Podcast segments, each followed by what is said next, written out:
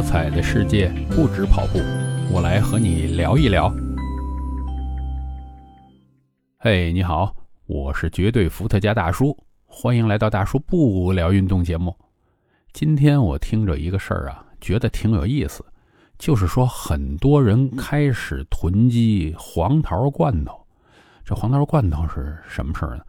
据说是因为我们的疫情管控开放，那么染病的人就越来越多。我先汇报一下我身边遇到的啊，那北边的同事啊、朋友啊，染病的都比较多，有的甚至说：“哎呦，全家都得过了，什么全公司都得过了。”看来北方的这个疫情还是挺严重的。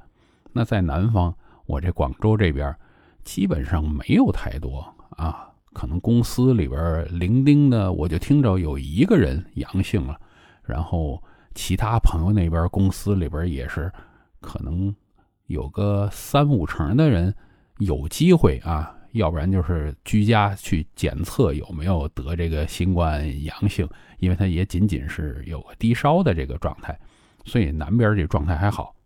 那么囤这个黄桃罐头呢，我估计也都发生在北方，为什么呀？这黄桃罐头可能对北方人有一种特殊的意义在这儿，因为在我啊这个有这把年纪，以前在北边，这水果都不是那么丰富。你南边水果，哎呀，特别是在广东这边，那太多了。哎，谁还吃什么罐头呀？北方没有这些水果呢，就会有一些罐头，在你想吃水果的时候，可能能拿来这个。解解渴这种感觉。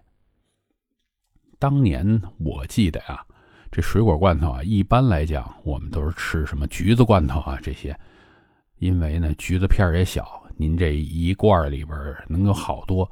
假如说想过过嘴瘾的话，能吃很多次。但这黄桃罐头可不一样，是很贵的东西，而且这一罐我记得当时都是玻璃罐，打开可能也就。四五片儿还是怎么样，吃两口就没了。那个时候对于我们来讲是奢侈品，呃，我倒不至于有这个经验啊。但是我据我看别人跟我说，他们是小时候一生病，家长就给他们黄桃罐头吃。哎呀，这个算作对这个抵抗疾病的一种奖励，这种感觉，我觉得，嗯，那现在大家囤这黄桃罐头，纯粹是为什么？纯粹是为了找找以前，哎，自己小时候被关照那种感觉，让自己如果得了这个新冠阳性那几天，哎，还有这种被关爱的感觉，往回找一找，这事儿特别好。咱们大家呢，能够通过一些东西，一些并不是那么明显的东西，找回以前的一些感觉。哎，就好比我回天津。我还要去吃涮羊肉馆子，您说这个南边没有吗？一样有，而且现在这个冷链啊都一模一样的，到这边也是涮羊肉，但是有些特别的东西反而是南边你就吃不着。比如说，我就特别喜欢吃那个糖蒜，哎呀，那些小料啊什么的也是北边跟南边稍微有一些区别，反而是这些。不是那么重要的东西，它能勾起你一些回忆来。哎呦，我就想起，嗯，这个东西，这叫正宗，是我们小时候那种感觉。那其实现在这种社会发达的程度，有什么东西大家没吃过呀？都吃过了，就是要找那种感觉。所以啊，这个黄桃罐头纯是大家一种发泄的渠道。嗯，我觉得挺好，证明大家已经把这事儿想开了。对这个疾病啊，没那么恐惧了。那怎么说呢？这个我还希望啊，大家是尽量保护好，能别得这个新冠，咱就别得，是不是？专家也说百分之八九十，咱就争取做那百分之十。还有呢，能够晚得，咱就晚得，因为这个疾病，这个病毒不断的更新换代，好像是说越往后走，它的这个毒性就越弱。咱们争取这个弱的时候，咱们再尝试一下啊，就好像这个感冒，咱们迟早都会遇上。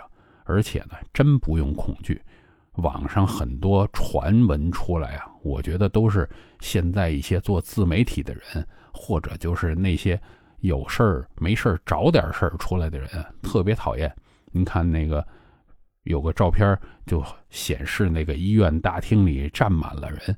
后来这个朝阳医院不都辟谣了吗？说现在来我们这儿发热门诊的人，还不如当年流行性感冒那个时候来我们这儿看这个发热门诊的人多呢。